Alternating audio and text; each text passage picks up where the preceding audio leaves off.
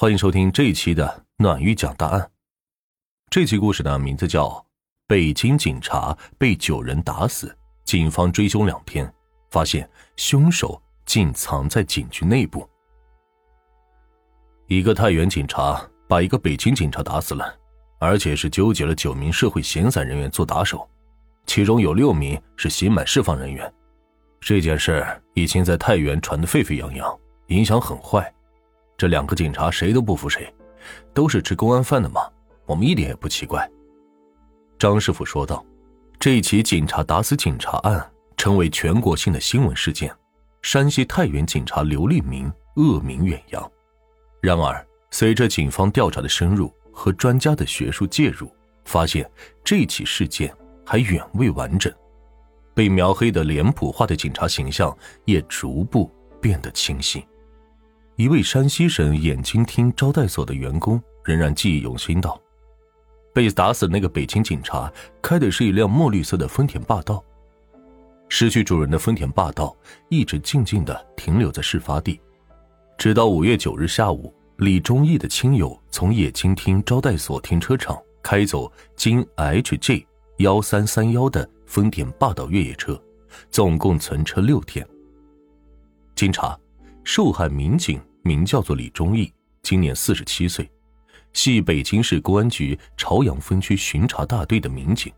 两千零五年五一黄金周期间，李忠义和其妻子、亲友一起在山西五台山旅游。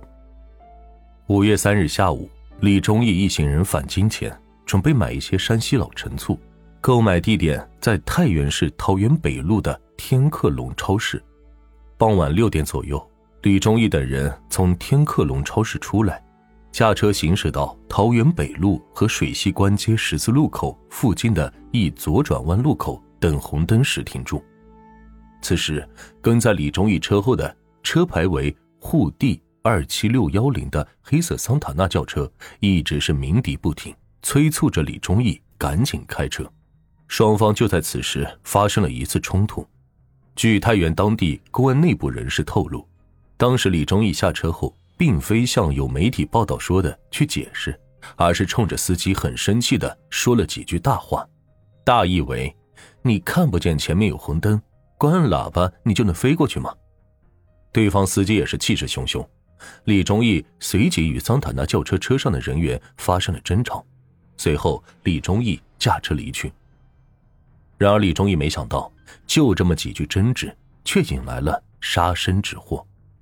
黑色桑塔纳轿车司机正是太原市公安局尖草坪分局一中队刑警刘立明。刘立明所在的尖草坪分局的督察大队队长李凤林叙述：刘立明看到李忠义驾驶的轿车是北京车牌，觉得一个外地人竟然敢诈唬自己，便决定教训教训李忠义。于是，刘立明一边跟踪李忠义的车，一边打电话召集了数名社会上的人，告诉他们要教训的是什么人。在什么地方？李凤林分析说，两人京沪两地的车牌可能导致误解升级。李忠义也可能一看是上海的车，可能也不了解情况。当天晚上的八点五十分左右，李忠义等人驾车返回驻地唐都大酒店。其他人下车之后，李忠义开车到了唐都大酒店对面的神眼倾听招待所停车场停车。一位当时的停车场的员工回忆。晚上九点左右，他看着丰田霸道越野车返回停车场，停好车之后就往外走。转眼的功夫，停车场里一辆车上一个女子突然喊了一声：“有人在后面打架嘞！”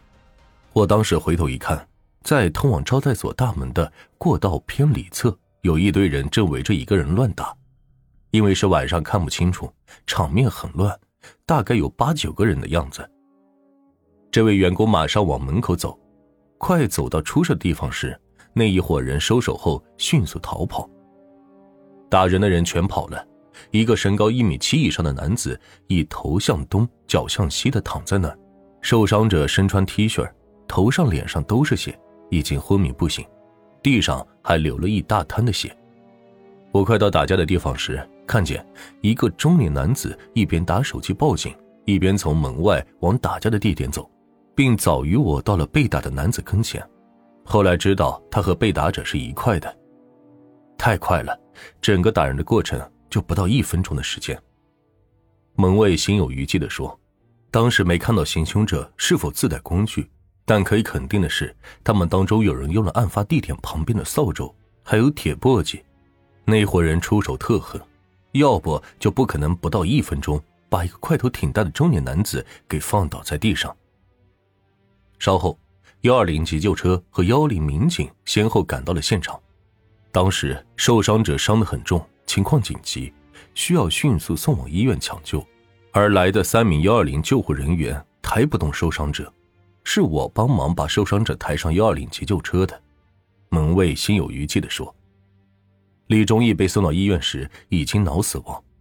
五月四日凌晨五点，虽经过医院全力的抢救，李忠义终因伤势过重。”不治身亡。停车场的员工说：“唐都大酒店没有停车场，在那儿住的客人一直将车停在山西省眼睛厅招待所的停车场里。”五月十一日上午，唐都大酒店一位郭姓保安也证实，唐都大酒店停车场停车位很少，所以有的客人的车就在其他停车场停放，但酒店报销客人的停车费。对于此前有媒体报道，酒店保安和围观群众面对一群人暴打一个人无动于衷，这名保安人员很气愤地说：“这是无稽之谈。一是案发地点不在唐都大酒店，值班保安不可能看到；二是酒店规定只看后院的停车场，当班保安不可能到眼睛厅招待所去。再者，打人过程很短，前后不到一分钟。”当时只有打人者和被打者在现场，就连招待所停车场看车的也没看到打人的过程，所以说是没有人有条件去制止，而不是看见了不去制止。这位保安透露，案发后从唐都大酒店的监控录像中可以看到，作案者到酒店内找李忠义的记录。这伙人走路吊儿郎当的，一看就是个小混混。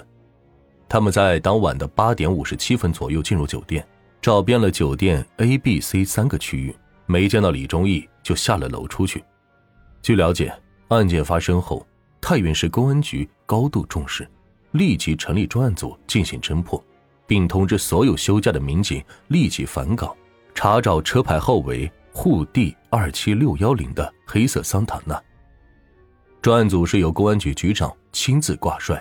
李凤林强调，案件发生后。北京市公安局和北京市公安局朝阳分局有关领导立刻赶赴太原探望家属，直至六日案件彻底告破，才返回了北京。